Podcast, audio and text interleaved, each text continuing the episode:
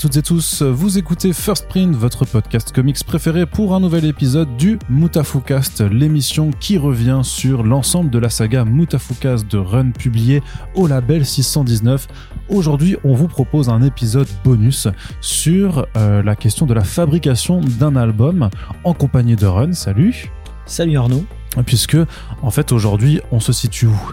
À Gand, à Graphius. Graphius, qui est donc euh, un imprimeur. Tout à fait. Qui aujourd'hui est en train de s'occuper de euh, l'impression de euh, MFK2 tome 2. On est au calage machine. Donc voilà, donc euh, on profite en fait d'avoir des longs temps d'attente puisque Ren, tu nous expliqueras un petit peu le, le, process et tout ce que ça implique juste après, mais on en profite donc d'avoir du temps devant nous pour faire cet épisode spécial consacré donc à la fabrication d'un album de bande dessinée en prenant ben, ta prochaine sortie en exemple concret. Et du coup, ma première question, Ron, c'est est-ce que euh, bah, à partir de quel moment on commence à réfléchir à la conception de l'album, euh, puisque pour MFK2 J'imagine que tu penses dès le départ à sur quel type de papier tu vas imprimer, euh, quel type de d'effet tu veux appliquer. Tout ça, c'est des choses qui se réfléchissent forcément en amont avant même de produire euh, les planches. Effectivement, d'autant plus que sur MFK2 tome 2, je voulais renouer avec euh, l'ADN des premiers tomes de Mutafukaz, à savoir des ruptures graphiques et, des, du changement de papier. Et le changement de papier, c'est pas quelque chose que tu peux improviser comme ça au dernier moment tout simplement parce qu'un un, un album de BD c'est constitué de feuillets de 16 pages. Tu vois? Et là, tout à l'heure, on est allé voir un, un calage. Euh, ils sortent des grandes pages et dans ces grandes pages, ils font donc un feuillet qui est constitué de, de 16 pages, comme je viens de le dire. Et du coup, si tu veux changer de papier, euh, tu peux pas faire ça à n'importe quel. Euh, tu vois, il faut, il faut que ça soit un feuillet qui corresponde à, à un changement de papier. Donc, euh, bah en gros, il faut faire des multiples de 16. Donc, c'est un calcul mental bête et méchant. Tu peux parfois te permettre de faire un feuillet de 8. De 8, ouais. Tu vois Mais du coup, ça fait que ta, ta plaque offset, tu utilises que la moitié. Et comme il faut 4 plaques offset pour faire euh, un, une, feuille complète, bah forcément, si tu utilises que la moitié, bah c'est un peu du gâchis. Donc, financièrement, euh, quand tu fais des feuillets de 8, c'est pas, pas terrible. Néanmoins, euh, néanmoins, tu es obligé, si tu veux faire un changement de papier, de, prendre en compte bah, ces, ces, contraintes techniques. Quoi. Tu peux pas d'un coup euh, te dire, bah tiens, j'ai changé de papier sur trois pages, et puis ensuite je reviendrai à un papier comme ça autour. Tu, tu faut vraiment, faut vraiment comprendre comment est conçu un bouquin pour, pour pouvoir faire ce, ce genre de, de choix. D'accord, mais alors justement ce que tu mentionnais les, les plaques offset, en fait c'est parce qu'on on est dans une type euh, dans un type d'imprimeur assez particulier. Ouais. Euh, c'est pas un imprimeur numérique là, c'est un imprimeur qui euh, donc qui fonctionne avec des plaques. C'est euh, c'est ça, un, ça s'appelle un imprimeur offset, donc ouais. ça marche. Donc, comment ça marche hein? Ça marche sur des plaques bah, cyan, magenta, jaune, noir. Tu vois, euh, sur un sur du numérique, on est en RVB. Alors je sais pas si ça va pas être trop technique pour les gens qui nous suivent, mais du RVB, c'est du rouge euh, vert bleu. En fait, c'est euh, les pixels que tu as sur ton écran. Et euh, quand tu imprimes en numérique, tu n'as pas de plaque offset. Donc ça veut dire que quand tu imprimes en numérique, la qualité est moindre. Néanmoins, tu peux faire des tirages beaucoup plus petits. Si tu dois faire 50 flyers, tu peux, tu peux le faire en numérique sans aucun problème. Donc il y a des imprimeurs en numérique qui sont spécialisés.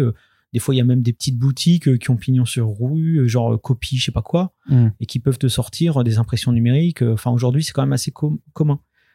Euh, et d'ailleurs, je dis que la qualité est moindre. Oui, elle est moindre, mais euh, ils ont quand même fait beaucoup de progrès hein, par rapport à moi, le numérique, quand je l'ai connu au début des années début, 2000, ouais. c'était Mm. pas la même chose.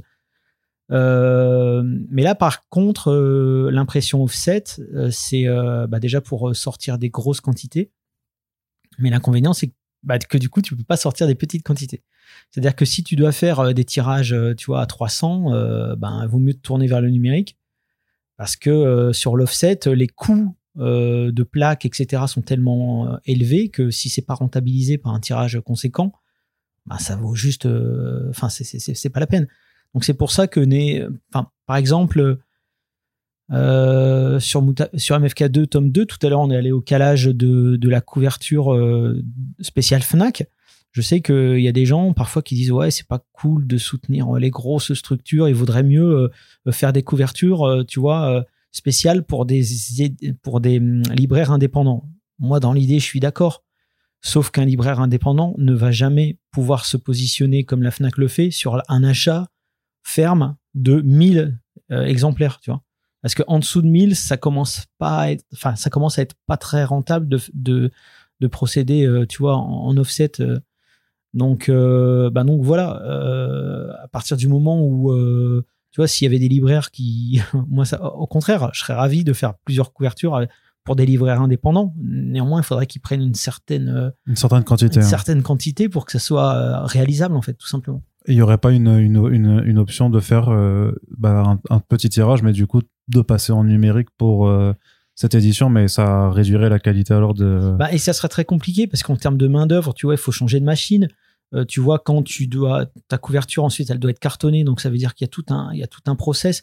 Donc ça voudrait dire que euh, si le mec il en prend 100, euh, bon déjà il faudrait faire imprimer ailleurs, il faudrait le faire venir ici. Ensuite il faudrait changer à la mano. euh, tu vois, en fait c'est une usine à gaz pour pas grand chose. Et euh, et là on a de la chance. Bon là il se trouve qu'on est en été, mais euh, on a même eu de la chance de pouvoir faire euh, l'aura chaud comme on a prévu de le faire parce que sur la couverture, il y aura un aura chaud pour la, pour la version régulière, parce que ben, tout simplement, les délais sont extrêmement courts dans le sens où tout le monde veut imprimer pour la rentrée, là, tu vois. Hmm. Donc euh, là, on pourrait juste euh, un calage, là, par exemple, pour, pour imprimer toutes les pages offset euh, sur Condamat, qui est un, le type, un des types de papier qu'il y a dans la, la BD, il faut 9 heures de calage, tu vois. Donc c'est euh, c'est non-stop, les machines bossent non-stop. Si on devait euh, faire plusieurs couvertures euh, avec du numérique, dans l'idée, oui, ça pourrait éventuellement être possible, mais ça veut dire, ben, il faudrait. t'as- vu comme ça va vite pour sortir 100 coups, cover, euh, arrêter la machine, euh, aller changer le, le process, euh, redémarrer la machine. Enfin, tu vois, ça, ça serait En fait, ça rajoute beaucoup d'étapes et de contraintes. ça- énormément d'étapes. Et puis en plus, encore une fois, faire imprimer chez un, chez un, chez un, un imprimeur numérique euh, des covers. euh, Enfin, donc ça veut dire, t'as vu le format en plus, parce que les les feuilles, c'est pas juste euh, du A4 ou du A3, hein, c'est plus grand que ça. Donc, Mm. euh, je sais même pas s'il y a des, des, des, des imprimeurs numériques qui proposent euh, ce genre de tirage euh, aussi facilement. Donc, euh, ouais, ça serait. En tout cas, c'est pas réalisable euh, dans le process euh, actuel, quoi. Ok. Donc pour revenir sur un peu le processus de fabrication sur les planches. Donc euh, tu dis qu'il y a des, donc des plaques offset. Ouais. Euh, qu'est-ce que c'est ces plaques? En quoi elles sont faites? Et euh, qu'est-ce qu'on retrouve dessus? Euh, Puisque tu dis donc qu'il y en a quatre types donc Mm. avec le, le, le système CYMN. Ouais. C'est ça? Ouais, c'est bah, c'est des plaques, c'est des plaques d'aluminium qui sont, t'as vu, semi-rigides quoi, euh, qui doivent quand même pouvoir se plier un minimum pour pour les rotatives. Mais c'est, oui, t'as, t'as quatre. En fait, c'est ce que je disais. Donc pour le pour tout ce qui est numérique, c'est euh, c'est RVB, c'est euh, la couleur des pixels euh, qui s'affiche à l'écran. Mais pour du pour de l'impression, c'est donc t'as quatre plaques en fait, avec ces quatre couleurs-là, tu peux faire toutes les couleurs que tu veux. C'est le cyan, donc qui a un bleu, le magenta qui a un, qui a un rose, un rose très très dense qui paraît presque rouge en fait quand tu le vois couler dans, les machines, un jaune et, un noir. Avec avec l'assemblage de ces quatre couleurs, tu fais euh, toute la palette colorée euh, de, de- qu'il y a dans une BD quoi. Donc euh, et en fait ton papier passe d'abord par le noir, ensuite passe par le magenta, ensuite par le cyan et ensuite par le jaune et ensuite hop il sort. Donc en fait en gros il faut s'imaginer on va dire des espèces d'entonnoirs je dirais où il y a de l'encre qui, qui coule en permanence et qui et qui se et qui se et qui vient se s'immiscer sur la tu vois sur sur la plaque Sur la et il y a- y, le papier qui passe dessus et Et en fait, à chaque endroit de la plaque, il y a un niveau différent de, de chaque encre. En fait, c'est ça. Tu, tu paramètres euh, à quel, enfin quel, euh, quel pourcentage de telle encre tu vas avoir à chaque oui, point. alors en règle générale, euh, alors ce qu'il faut, alors c'est toujours difficile d'expliquer des process industriels quand on n'a pas l'image parce que quand tu vois Ouais, l'image, c'est sûr. mais après, je facile à mettre- comprendre, je vais mettre, je vais essayer de mettre des photos, des petites vidéos que j'ai prises euh, dans l'article du podcast pour que les gens puissent un peu s'y référer. bon, en tout cas, toi, t'as- une fois que tu as, par exemple, la plaque jaune, on, va, on part sur la plaque jaune. La plaque jaune, tu vois, il y a, il y a des, c'est plus ou moins jaune. Des fois, il y a euh, des, euh, tu vois, des fois, il y a, il y a du 100% de jaune sur ta plaque. Et puis, des fois, tu as du 20%, du 10%. En fait, ça dépend de comment tu as, fait ton, ton fichier. Mais ça, en règle générale, les auteurs ou les dessinateurs, ils se rendent même pas compte. Si tu veux, eux, ils font leur truc Photoshop. Ensuite, euh, le fichier Photoshop, quand il part en TIFF, euh, ici, il est séparé en quatre couches différentes, tu vois. mais euh, c'est pas toi en tant qu'auteur qui, qui, va y réfléchir forcément. Qui y réfléchit, tu vois. Euh, toi, tout ce que tu fais, c'est juste euh, bah, enfin, essayer d'avoir les couleurs les plus cool sur, sur ton écran. Maintenant, euh, une fois que tu as ta plaque, ben, c'est là que tu vois. Euh, tout à l'heure, d'ailleurs, je regardais ma plaque, je disais, ah tiens, je, savais pas qu'il y avait autant de cyan sur cette case-là, tu vois, par exemple. Mm. Je m'en rendais pas compte, tu vois. Et, euh, et puis des fois, tu as du cyan, donc tu vois, tu vois que le cyan, il va être à 100% mis dessus. Puis des fois, tu vois des endroits où il y en a très très peu. Donc là, tu imagines qu'il doit y avoir 10, 10%, 10, 15%, voire 5, voire 3%. Des fois, c'est, c'est presque invisible, mais c'est ça qui va faire que tu vois, euh, superposé avec les autres couleurs, ça va créer euh, la teinte, la teinte voulue.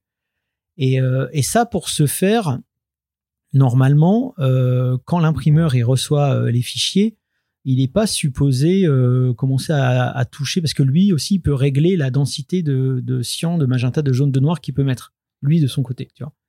Mais ça, il n'est pas censé y réfléchir, tout simplement parce que avant d'envoyer un fichier ici à l'imprimeur, nous, on fait des GMG. Et en fait, des GMG, c'est des épreuves certifiées. C'est tout simplement, alors nous, on fait ça chez euh, Colorway euh, à Roubaix.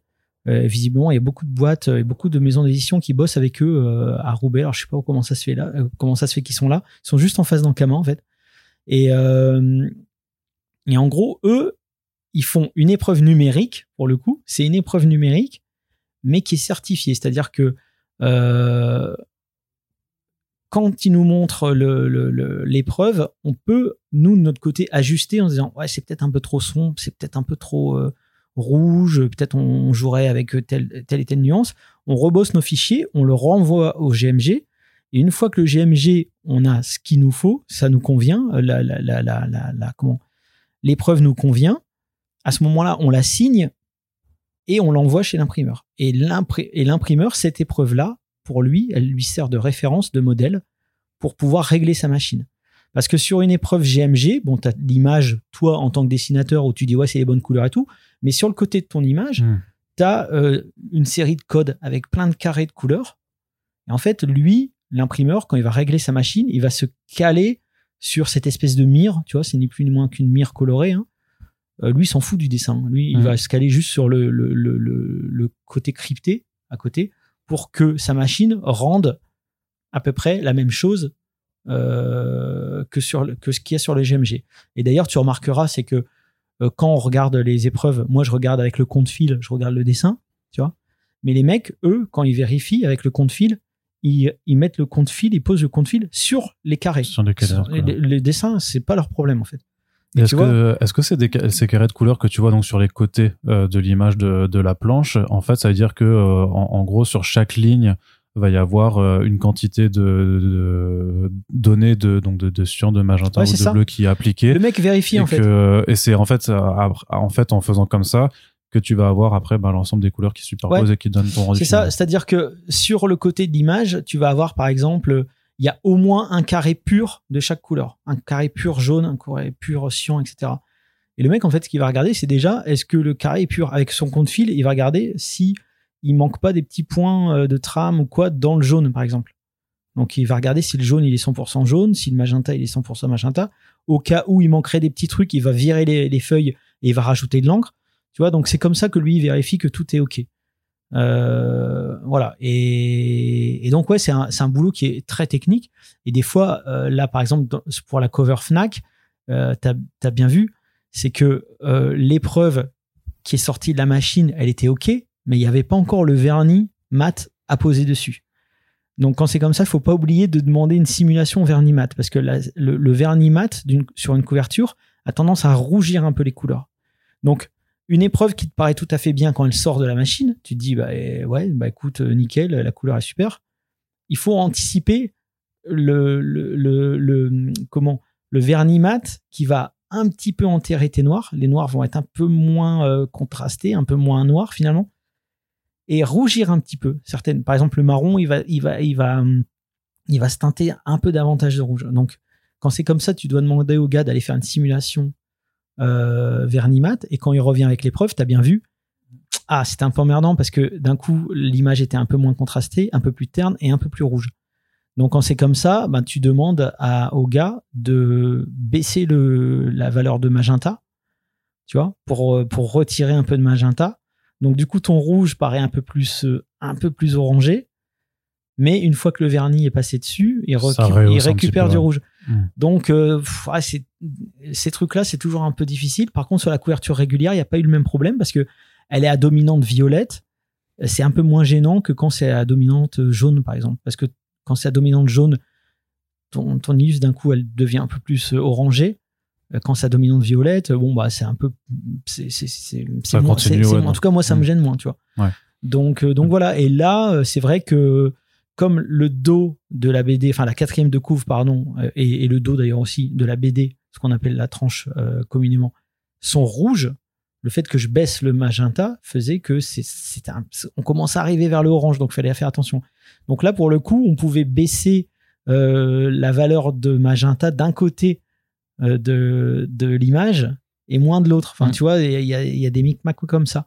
Mais c'est pas net net, c'est un petit peu plus en dégradé, on va dire. Alors, là, on parle de ça, c'est très technique. Le mec, euh, il aurait eu la BD dans les mains, euh, même si elle était un peu plus rouge. C'est toujours un peu plus rouge pour moi. C'est pas pour, euh, tu vois, le lecteur. Après, ça se voyait quand même quand, quand on avait le tirage, du coup, donc une feuille d'impression test. euh, Oui, de- mais tu l'aurais jamais vu, toi, la feuille d'impression, si t'arrivais en librairie. Donc, tu aurais pas Bah, pu faire le comparatif. Oui, c'est sûr, oui. Oui, effectivement, mais c'est- ça, ça veut dire qu'effectivement, entre la version de travail et la version imprimée euh, finale, il y a quand même peut-être des. euh, parfois, ça dépend après d'à quel point tu peux être tatillon ou chiant, mais euh, des dizaines d'intermédiaires à de, de, de couleurs, de Ouais, variations de couleurs différentes. De euh. toute façon, il y a toujours des différences parce que même ton GMG, même si c'est une épreuve certifiée, tu peux pas avoir la même, ça reste du numérique. Tu peux pas avoir la même chose. Tu peux t'en approcher un maximum, mais tu peux pas te dire, ok, le GMG est bon, on aura exactement la même chose euh, sur l'épreuve offset. Non, on va s'en rapprocher.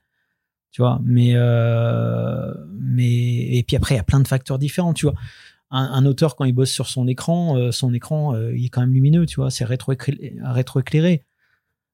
il aura jamais le même résultat que sur son écran. C'est jamais d'avis, ça n'arrive pas. Donc il faut toujours trouver des, des, des stratagèmes. Alors nous, au label 619, il y a Yuck qui bosse beaucoup là-dessus, s'est spécialisé là-dedans, il a un écran calibré, etc.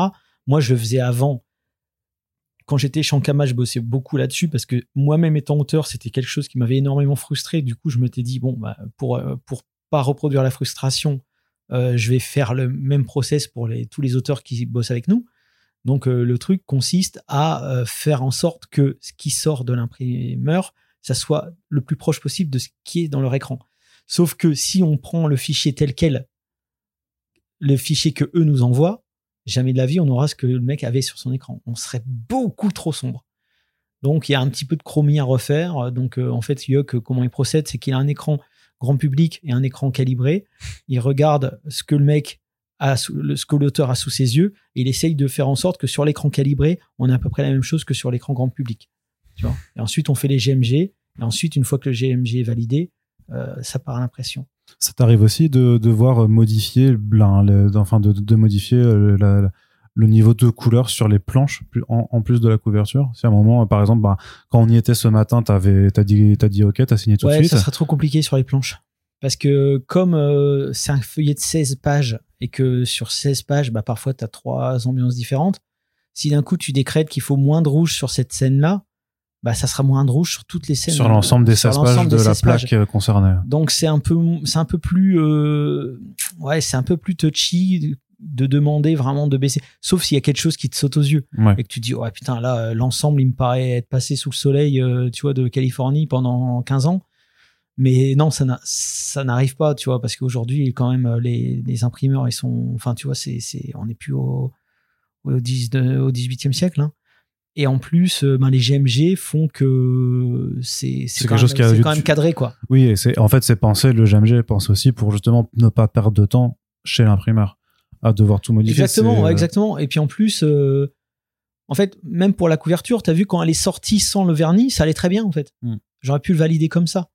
Sauf que moi, je sais T'as eu l'intuition. d'expérience. Ouais, t'as eu l'intuition. Bah, ouais. c'est même pas Enfin, l'intuition, c'est l'expérience en l'expérience, fait. C'est- Je sais que d'expérience, le, le, ver- le vernis, euh, le vernis va rougir un peu. Donc, euh, donc, donc voilà. Donc même un truc que tu as sous les yeux que tu pourrais valider tel quel, il faut toujours anticiper euh, euh, bah, à quoi il sert. Et là, en l'occurrence, sur des planches de BD, il n'y a pas de vernis mat qui passe dessus. Donc ce qui sort, c'est ce qu'on aura. Donc Mais ça pourrait être plus, plus différent si par exemple, euh, je prends l'exemple du euh, Low Reader 1 avec les Pantones. Là, il y a des, des choses spécifiques à, à régler pour quand tu fais ce genre d'impression avec ce, ce type ouais, de... le, le, le seul truc, euh, la seule raison pour laquelle on était au calage de l'Orider 1, c'était de s'assurer que qu'il n'y ait pas, pour le coup, de, de problème de calage. C'est-à-dire un, un, un petit décalage dans, dans, dans, le, dans la couleur Pantone, tu vois.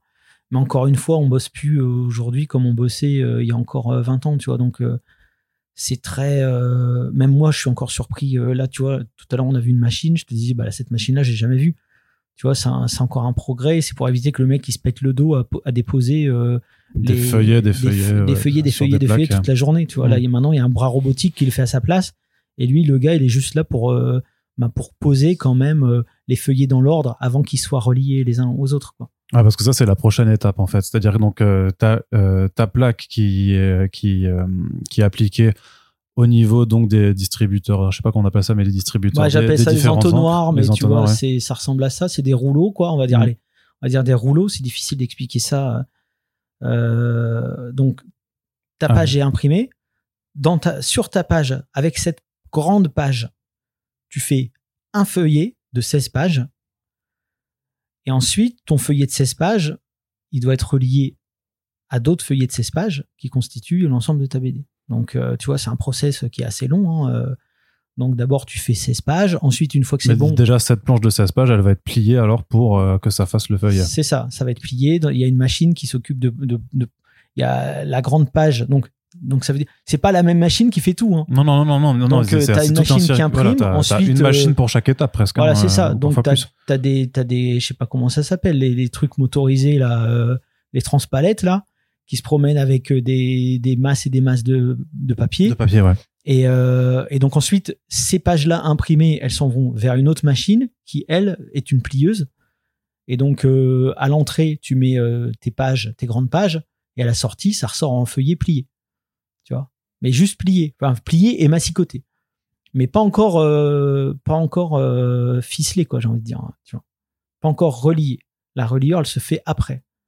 Elle se fait sur encore une autre machine où tu vois, il y a des petites bobines de fil au-dessus et tu sais que ça c'est la, la relieuse quoi. Et donc là, en l'occurrence, euh, t'as à l'entrée de la machine, j'ai- peur que ça soit chiant pour les auditeurs, mais à l'entrée de la machine, t'as un gars qui s'occupe de mettre les feuillets dans l'ordre, parce que des fois, je sais pas si t'as déjà remarqué, mais certains certaines BD euh, sur Twitter, t'as des mecs qui font euh, ouais comment ça se fait que mon j'ai des pages à l'envers ou ouais comment ça se fait que j'ai deux fois le, la même euh, le même feuillet. Alors ils disent pas le même feuillet, mais souvent ils remarquent qu'il y a un chapitre, par exemple, qui, est, en deux.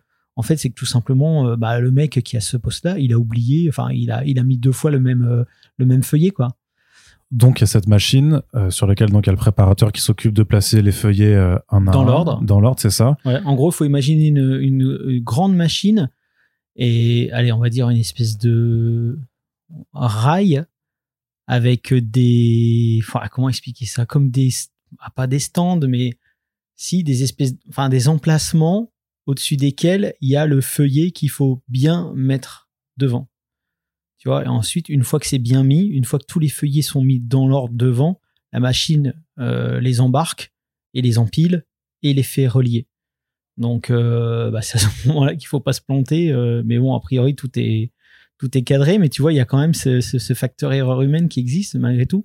Même si c'est quand même assez rare. hein, tu vois, des, ça arrive parfois que de certaines BD, euh, t'as un feuillet à l'envers ou un feuillet en double. Des choses comme ça, j'ai déjà vu passer ça. Mais euh, bon, ça reste relativement rare. Mais c'est lié à, bah, au facteur humain, hein, tout simplement. Et c'est surtout, que s'il y a la moindre erreur qui est commise à telle ou telle étape euh, de, de, du procès, de la chaîne de fabrication, en fait, ça se répercute alors sur tout un lot. Ouais. Sur un potentiellement en fait euh, des centaines de bouquins qui après ben en fait Ah ouais, c'est sûr. Bah, même, t'as vu là, quand on passe dans les allées, il suffit que tu renverses ton café sur une pile de, de, de, de feuillets, euh, ou même pas de feuillets, tout simplement de, de, de, de, feuilles euh, empilées. Et puis c'est bon, t'es parti pour, euh, tu vois, 500, euh, 500 euh, livres qui vont être, qui vont être tachés, quoi. Une fois que ces feuillets ils ont été donc Reliés. reliés, ouais merci. J'étais en train de chercher un, un truc avec la couture mais ça, ça ça ne marche pas. Une fois qu'ils sont été cousus. cousus, ouais voilà cousus cousus ensemble, c'est quoi la prochaine étape? Bon, ensuite, la prochaine étape, c'est euh, c'est donc imagine tous ces feuillets qui sont liés, qui constituent l'intérieur de ton livre. Il faut maintenant rattacher ça à une couverture. Donc, voilà. Ouais. Et euh, on avait déjà parlé dans un podcast précédent, mais euh, une couverture n'est rattachée à l'intérieur du livre que par les pages de garde. Tu vois, euh, des fois, si tu te fais une image d'épinal et tu demandes à n'importe qui de, de dessiner comment est fait un livre, il va fatalement coller ses feuillets, en tout cas le bloc intérieur, à la, à, au dos de la couve. Tu vois, ce que les gens appellent en général la tranche. Tu vois, c'est c'est Ouais, sûr. alors que c'est le dos, quand même. C'est toujours le dos. euh, Ça s'appelle le dos. Ouais. Mais euh, parce que le dos, en fait, les gens confondent avec Oui, la oui, de couve. Ouais, C'est tout un bordel, mais c'est un Tetris de mots, en fait. Mais, euh, mais en fait, non. Euh, quand, quand tu regardes une BD, quand tu ouvres une BD euh, en grand, tu, tu peux constater que tu peux placer, par exemple, une baguette, tu vois, entre l'intérieur, euh, comment, l'intérieur de, enfin, le bloc interne de ta BD et Le Et carton de la couve. couverture. ouais. et le carton de la couverture. Tu peux, tu peux euh, y faire glisser sans, sans aucun souci une baguette. Tout simplement parce que. Alors une baguette, couve- une, une baguette genre pour manger euh, les sushis, pas Ouais, une ouais. baguette de pain hein, que les gens se, se, se disent pas non plus. Ah ouais. C'est un énorme Toi, tu penses à ça. Oui, non, mais Mais oui, oui, moi je pensais effectivement une baguette, euh, une, une baguette japonaise. Mais euh, et, et en fait, le, le bloc interne est relié à la couve par la, juste par les pages de garde. Ce que tu veux dire, c'est que en fait, donc cette page de garde là vient en fait envelopper l'ensemble de tes, de tes feuilles alors. Bah, Quel- enveloppé, quelque non, parce que. Non. Enfin, pas, pas complètement, mais elle, elle se met quand même au-dessus et dessous justement pour faire, euh, bah, pour faire une forme de. Bah, c'est quand même le liant en fait avec euh, le carton de ta couverture. Ouais, mais elle enveloppe pas. Tu vois, c'est, elle, euh, elle est attachée par une page au bloc Ouais. et le, et le versant opposé est attaché au carton de la couverture. Et de l'autre côté, c'est identique. D'accord. ouais. Tu vois, mais de toute façon, n'importe qui euh, là qui nous entend parler, s'ils sont, s'ils, ont tenu jusque là, Ouais. ils vont dans leur bibliothèque, ils ouvrent n'importe quelle BD à couverture cartonnée évidemment, parce que c'est pas du tout la même chose pour une couverture souple, et ils verront euh, comment ça se passe. Ils verront que s'ils tiennent leur BD à l'envers par la couverture, bon attention, ça risque de niquer le dos, mais ils verront que euh, l'ensemble n'est relié que finalement par les pages de garde. D'accord, très bien. Et ça, il y a aussi donc une machine qui s'occupe alors de, de les apposer. Comment, comment est-ce que tu. euh, Alors c'est ça en fait. euh, en gros, une fois que c'est cousu, je crois qu'il y a quand même un- une, un- une colle qui est mise pour renforcer tout ça. Ce bloc-là, donc il y a une machine qui est une, ouais, je sais plus comment ça s'appelle cette machine.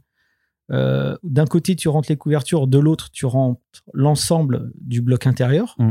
donc qui est cousu et collé. Euh, et, et c'est assemblé. Donc euh, la couverture se met à califourchon sur le bloc qui est posé à la verticale. Et puis ensuite, le, le- donc le bouquin avec la couverture continue son chemin. La- une autre machine vient pincer le dos, donc ça s'appelle pincer le dos. Sur une BD, vous avez toujours une espèce de petite rigole là sur le côté euh, gauche. Bon bah ça c'est un, pince, un pinçage. Donc euh, ce qui est marrant, c'est que j'ai constaté que nous, les BD qu'on sortait euh, avant la belle 619, elles étaient un peu plus pincées que, enfin, elles étaient un peu moins pincées, pardon, que celles qu'on sort euh, actuellement. Donc ça, c'est c'est relatif à l'imprimeur en règle générale. Mais du coup, quand c'est moins pincé, tu peux plus facilement ouvrir ta BD en grand. Tu vois, Mhm. quand c'est pincé un peu plus, tu entends un petit craquement qui est un peu désagréable.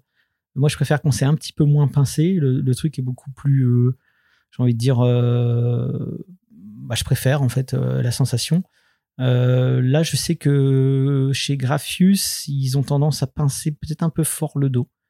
Mais bon, après, là, vraiment, c'est du détail de détail. hein. Et c'est ça, ça a une importance pour le livre en tant que tel ou c'est juste vraiment quelque chose d'un peu cosmétique euh, Ah non, non, c'est pas cosmétique, c'est pour euh, venir de, de, de bien, euh, comment, C'est pour que l'ensemble du contenu intérieur puisse se cale bien en se fait. cale avec, bien, euh, voilà, c'est ça, c'est ça. Et pas que ça, que ça manque de s'éparpiller. Ouais, euh, c'est ça. Mais parce que parfois on observe aussi sur, sur certaines grosses BD notamment que tu as une sorte de, de tissu aussi qui vient englober le tout, enfin qu'il y a des, des choses qui viennent en fait. Un dos toilé, tu veux dire? Non, non, pas sur le dos, mais justement sur la partie euh, du. Ah oui, bah, c'est c'est un renfort euh, en plus. Alors, c'est des coûts supplémentaires Ouais. euh, qui sont pas forcément nécessaires. Il y a aussi ce qu'on appelle, euh, comme autre option de fabrication, tu peux aussi avoir un tranche-fil, qui est une espèce de, petit, euh, euh, petite partie de tissu cousu, euh, tu vois, en haut du bloc papier. et qui sert à renforcer aussi la, fabrication et qui a un petit ajout luxe, tu vois, auquel tu peux rattacher un signet. Là, pour le coup, un signet, c'est une espèce de marque-page, un ruban de tissu qui vient marquer la page. Donc, nous, dans nos BD, on n'a jamais fait de. On n'a de jamais non, fait ouais. de. Euh, attends, je réfléchis. On en a peut-être déjà fait. Euh, si, on en a fait un sur euh, Diary of Inhuman Species. Euh, un, un- un bouquin qu'on avait sorti en vraiment au tout début de la belle 119 avec Stan Manoukian de Stan Evans. Je crois que c'est plus ou moins le seul où on a mis un signé. Et du coup, forcément, il y avait aussi un, un, un tranche-fil. Mais, euh, mais c'est tout. Je sais que sur euh, peut-être la prochaine BD de Mathieu Bablé, on ajoutera peut-être un tranche-fil. Je sais que quand on était arrivé chez Rue de Sèvres, euh, un des premiers trucs que nous a dit Nadia, c'est Ah, c'est vraiment magnifique votre fabrication et tout. Peut-être juste détail sur carbone et silicium, j'aurais peut-être ajouté un tranche-fil. J'ai dit, ah ouais, c'est vrai. C'est vrai que ça aurait été une bonne idée. Donc, donc voilà. Il y a des, euh, tu peux nous expliquer un petit peu l'impression de la couverture, comment ça, comment ça se passe? Parce qu'en fait, c'est aussi parce qu'on a vu que c'était une feuille de papier quand on a fait les tests justement de, de couleurs. Ouais. Mais en fait, c'est ça, c'est qu'en fait, un papier qui est collé, Collé directement sur du carton. Alors, c'est pas, en fait, l'impression ne se fait pas sur le carton. Non, non, non, non, non. Donc, tu as bien un carton, euh, je veux dire, c'est vraiment du carton gris Ah ouais, basique. un- un hein, tu vois, c'est. Mm. C'est du bon vieux toncar, tu vois, euh, dans lequel tu peux découper du placo, je sais pas. Et euh, de différentes épaisseurs, euh, sur lequel est apposé le, la feuille où est imprimée ta couverture. Ensuite, tout par un système de coupure et de pliage, euh, voilà, ça, ça, ça vient former ta couverture. De toute façon, tu t'en rends compte aussi, c'est-à-dire que si jamais tu défonces une BD, tu verras bien que sur ta couverture, à l'intérieur de couverture, tu vois pas ce carton gris, tout simplement parce qu'il y a la page de garde qui est collée dessus. Tu mais si tu arraches la page de garde, tu, tu retrouveras le carton gris. Tu vois? Et de, chaque côté, en haut, en bas et sur le côté euh, de ta couve, bah, tu as juste le papier euh, replié. Et par, et, et par-dessus par-dessus lequel est collée euh, la page de garde qui maintient le tout. C'est c'est difficile d'expliquer ça à l'oral euh, parce que moi je vois très bien le fonctionnement. Mm. Toi aussi, on a vu les machines et tout. Et après, tu as aussi cette étape sur les couvertures, bah, sur les effets de fab des couvertures. Alors, parce qu'on a vu que, par exemple, euh, dans le cas de MFK2 tome 2, tu veux appli- tu appliques un, un vernis mat Ouais. et qu'en fait, ça ressemble à une feuille, presque à une feuille de cellophane ou une feuille de, de plastique que tu apposes sur le papier et qui va être alors euh, un peu chauffé pour que ça fonde dessus. Comment Euh, ouais, alors l'utilité de ça, il y, a- il y a plusieurs utilités. Pour euh, une couverture doit toujours être, euh, on va dire, vernie entre guillemets. Tout simplement parce qu'une couverture, ben, ça va en librairie, c'est transporté, etc. Ça, ça, ça se, ça se griffe euh, ça très vite, ça s'abîme, tu vois. Ça, ça, ça reste encore une fois une couverture, ça ne reste que du papier collé sur du carton, tu vois. Donc, euh, donc voilà, nous on préfère le vernis mat au vernis brillant, même si euh, en termes, je veux dire, de rendu pur, le vernis brillant, je veux pas dire que je préfère, mais enfin, j'aime pas l'aspect que ça donne à la BD. Par contre, en termes de couleur et tout, c'est quand même beaucoup mieux que, que, que le mat qui vient ternir quand même beaucoup les couleurs. Mais euh, mais donc oui, on est obligé de passer par ce vernis, sinon bah, la couverture elle s'abîmerait en 2-2. hein. Tu la tu la sors trois fois de ta bibliothèque, elle serait euh, elle serait déjà rayée quoi. Donc euh, enfin rayée et même un peu déchirée, tu vois. Donc euh, bah, donc ça c'est une option supplémentaire et comme on en a parlé juste avant, euh, bah, ça il faut prendre en compte aussi parce que ça ça peut non seulement ça ternit tes tes contrastes, mais ça altère un peu tes couleurs.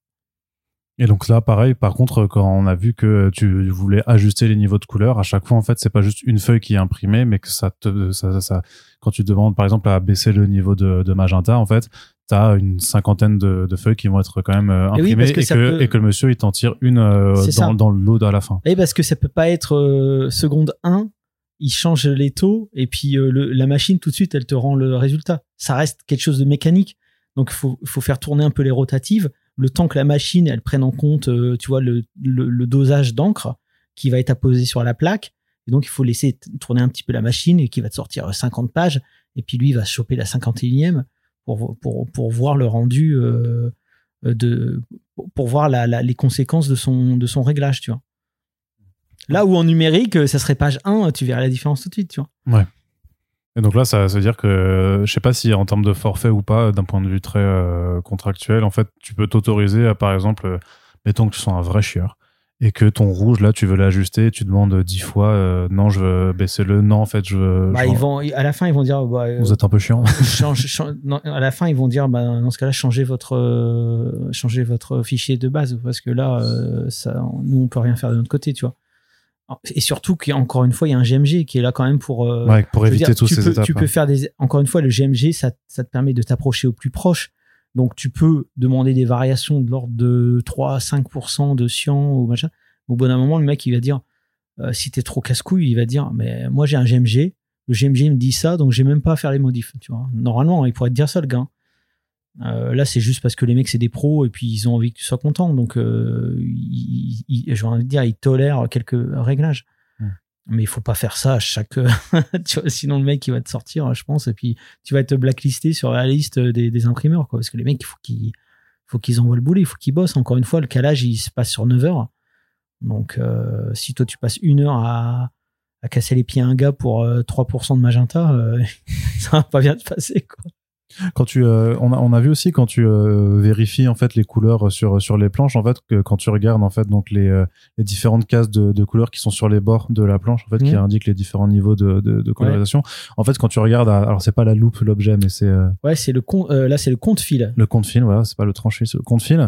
Euh, que tu t'aperçois en fait en regardant euh, que pour une couleur foncée ou une couleur claire, la différence ça va être juste que la couleur claire, ça va être des petits points espacés de, de blanc, Oui. alors que euh, le, le bleu, le cyan le plus euh, le plus bleu du coup, c'est vraiment que c'est une couleur pleine. Ouais. Et tu vois aussi parfois qu'un rose, par exemple, un- une couleur un peu rose clair, en fait, ça va être des lignes de rouge séparées par des lignes de blanc. Ouais. En fait, c'est vraiment comme ça que ça nous trompe après à l'œil parce qu'on n'a pas une Oui, résolution native euh, in- incroyable qu'on arrive à dégager toutes ces nuances. Ouais, euh, C'est une illusion d'optique en fait. Optiquement, euh, t'as qu'à- tu regardes si tu si tu regardes au compte fil le, un marron, tu regardes Willy au compte fil, tu vas voir le délire de points euh, que c'est. En fait, si on mesurait un millimètre de haut et qu'on était posé sur une feuille de BD, on reconnaîtrait absolument aucun dessin. On verrait juste des points de couleurs dans tous les sens. Bon, déjà, tu aurais une gerbe pas possible parce que au secours. Mais euh, quand tu regardes au compte fil, quand tu regardes un marron, tu vois euh, des taches de cyan, des taches de bleu, des taches de, de jaune, des taches de noir euh, plus- qui, qui forment plus ou moins un motif.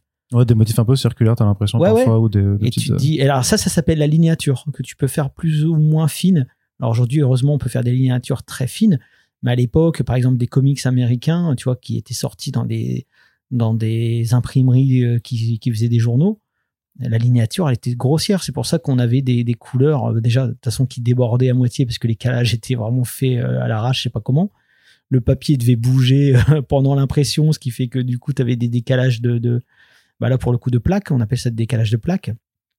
D'ailleurs, j'en profite pour dire les gens des fois quand ils essayent d'imiter des décalages de plaques pour faire euh, comics vintage, il faut pas qu'ils fassent un, un décalage vert ou, ou orange, tu vois, ça n'existe pas. Il y a quatre plaques, donc s'il y en a une qui est décalée, elle est soit cyan, magenta, jaune ou noir, tu vois, elle est pas euh, verte par exemple. Bon, bref, mais euh, mais et la lignature était beaucoup plus grosse, ce qui fait que quand tu avais des la couleur chair, par exemple, dans les vieux comics, euh, bah, t'avais des, quand même des- les points, ils étaient visibles à l'œil nu, tu vois. Ça faisait blanc avec des points roses qui étaient dis- qui étaient séparés de manière à ce que optiquement on a l'impression que c'était un de rose, loin, ouais, enfin de, tu de- vois. mais de- de- mais contrairement à, la linéature très fine qu'on a aujourd'hui, où de toute façon même si tu regardes très proche, tu vas aller voir les petits points.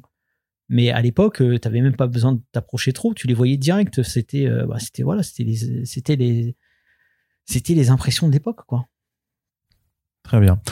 Est-ce qu'il y a une dernière étape, en fait, une fois que le, bloc de feuillet et la couverture ont été assemblés, que le vernis a été apposé auparavant sur, le carton de la couverture? Il y a encore une étape euh, dont il faut avoir euh, Ça connaissance Ça dépend les. Non, en règle générale, c'est à partir de ce moment-là, c'est ok, mais euh, ça dépend aussi des options que tu as choisies. Par exemple, si tu as choisi un, un marquage à chaud, euh, le marquage à chaud peut se faire avant le processus d'assemblage de la couverture sur le, sur le carton ou après. Et en fait, selon que tu choisis l'une ou l'autre technique, c'est t'as pas le même rendu. Si tu choisis de le faire après, en dernière étape, bon, il faut pas que tout soit assemblé, évidemment. C'est Mhm. avant, avant l'assemblage définitif. Définitif avec les feuillets. C'est vraiment voilà. juste le travail sur la sur couverture. couve. La couve, elle est à plat, ok, tu vois. Mm. Euh, tu peux avoir ce travail. Encore que je me demande si ça se fait pas aussi euh, quand tout est quand tout est fait. Bon, en tout cas, toujours est-il, quand ta couve est posée sur le carton et que le et que t'as ton, déjà ton vernis dessus, tu peux avoir en dernière étape le, le- le marquage à chaud, donc euh, tout ce qui est dorure, tu vois, par exemple. Euh, sachant que quand c'est déjà posé sur le carton, tu auras un rendu un peu moins précis. Mais en contrepartie, tu auras un, ce qu'on appelle un embossage, une espèce de léger relief. Tout simplement parce que quand la machine va venir presser la plaque métallique sur laquelle il y a ton motif, elle va venir enfoncer un petit peu et ton carton et ton papier. Donc, tu as un rendu assez chouette. hein. Tu peux même faire un embossage en relief d'un côté ou de l'autre. Mais, euh, mais c'est un petit peu moins précis. Et là, dans le cas de MFK2 tome 2, comme notre euh, or à chaud est très très fin et doit épouser parfaitement euh, certains Motif, contours ouais, de personnages ou d'éléments, on peut pas se courer. Donc j'ai mis de côté, tant pis, le côté embossé, même si ça m'aurait plu, pour être plus précis. Et à ce moment-là, cette étape-là doit être, doit être fait quand le, la couverture est uniquement sur le papier. Ouais. Tu vois? Pas quand elle est posée sur le carton, mais quand elle est sur le papier. Voilà. Donc euh, ils viennent euh, à poser ce truc-là et ensuite ça part. Mais c'est aussi fait par une machine, c'est pas fait à la main, on est d'accord? Euh, oui, oui, c'est fait par une machine. Euh, alors encore que je t'ai montré tout à l'heure, il y avait une vieille machine. là, des Ouais, mais ça c'était pour faire 60, avec euh, l'embossage. euh, Voilà, c'est pour faire l'embossage et aussi de l'or à chaud, hein, des dorures Ouais. à chaud. On avait vu même le des bobines de matériaux là, donc c'est des- en fait c'est ni plus ni moins que des bobines euh, euh, de plastique, euh, aluminium, métalliso, Très fin. orifico, euh, argentique, tu vois. Très fin, tu vois, c'est un peu comme, je dirais, une espèce de. On dirait presque tu sais, le ruban pour les cadeaux, en fait. Ouais, c'est même encore plus fin que ça, je trouve. Mm. Et, euh, et puis voilà, et puis en fait, tu as, t'as- t'as une espèce de plaque métallique avec le relief, un relief assez fort quand même, qui vient, euh, euh, qui vient percuter le, le- la- cette matière-là, chauffer, qui fait que quand le, la plaque se retire, tout ce qui a été chauffé reste incrusté dans, sur le papier. Tu vois Donc c'est comme ça qu'on fait un- un marquage à chaud. Très bien. Voilà, d'où le nom, marquage à chaud. Et, euh, et sur Moutafcast 2, là, c'est une, c'est une première. On va essayer de faire un marquage à chaud qu'on n'a jamais vraiment tenté, euh, qui, encore une fois, qui fait, qui prend le contour de certains personnages, qui doit, qui, qui est censé mettre un petit peu en relief euh, le, le dessin, quoi. Très bien. Voilà. Eh bien, écoute, Ron, je te remercie pour cet exposé. Ouais, quand même bah, sur la fabrication de l'album. Bah, Comme dit, le fait euh, avec les photos et les vidéos, je pense que ce sera Ouais, quand même assez clair. Euh. Je, je me permets de le dire dans le podcast avant même d'avoir tout mis en ligne, mais je, je crois que j'ai quand même assez de matériel euh, euh, visuel aussi pour que les gens ne soient pas complètement largués à l'écoute de ce podcast spécial. Et puis, ma foi, on se retrouvera pour un épisode plus traditionnel encore sur MFK 2 tome 2 pour aborder vraiment dans le fond donc euh, ton histoire, tes personnages et les thématiques de cet album. En tout cas, si le travail vous plaît, tout ce qu'on fait avec ces émissions, euh, à la fois pour faire découvrir donc euh, l'univers de Run, mais aussi voilà pour vous parler un petit peu de en coulisses de euh, comment se fabriquent tout simplement les BD que vous aimez lire, eh bien n'hésitez pas à le faire savoir en partageant l'émission sur les réseaux sociaux, en en parlant autour de vous, en commentant également. Et euh, ma foi, ben aussi, euh, si vous voulez nous soutenir sur Tipeee pour qu'on puisse continuer de faire euh, ces euh, émissions à rythme régulier, ben n'hésitez pas non plus si vous le pouvez. Merci à toutes et tous de nous avoir écoutés. Puis Ron, je te dis à très bientôt. Ciao, merci.